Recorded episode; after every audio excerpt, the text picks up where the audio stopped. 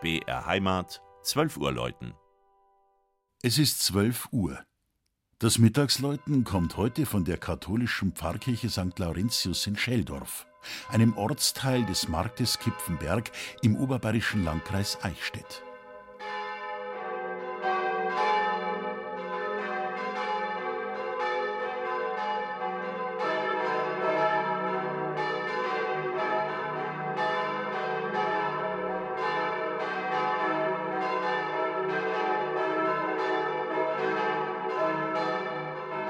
Nicht einmal 700 Einwohner hat das Dorf auf der südlichen Frankenalb im Naturpark Altmühltal.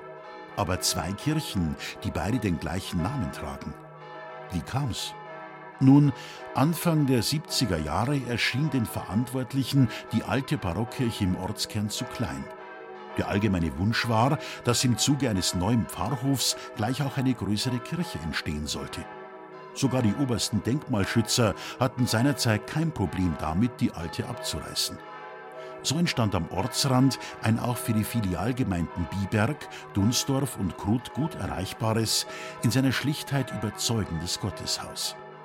Es hat die Form eines großen Zeltes, bietet viel Platz für liturgische Inszenierungen und überzeugt mit seinem überlebensgroßen Christuskorpus, den Figuren der Mutter Gottes, des heiligen Josef, des Patrons St. Laurentius und des heiligen Blasius von dem Ingolstädter Künstler Claudio Raffaello Righetti.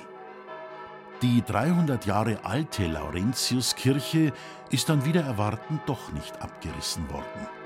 Die Scheldorfer sind auch recht froh über diese Entscheidung, weil das Ortsbild wie eh und je von dem historischen Gotteshaus geprägt wird. Es dient heute als Werktagskirche und ist auch für Hochzeiten und Taufen sehr gefragt.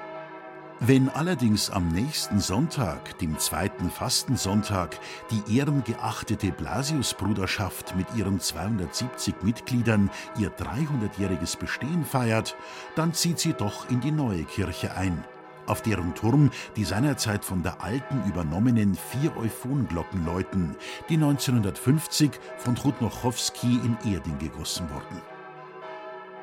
Das Mittagsläuten aus Scheldorf von Regina Vanderl. Gelesen hat Christian Jungwirth.